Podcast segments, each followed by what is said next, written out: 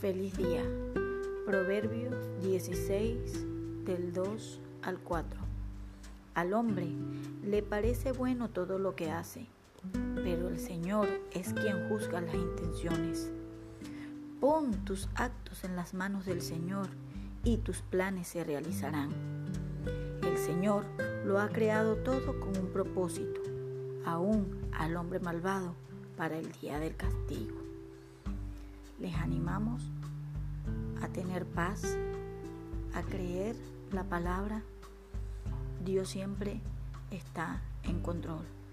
Solo debes poner tu confianza en Él y todo estará bien, porque tu corazón podrá tener paz.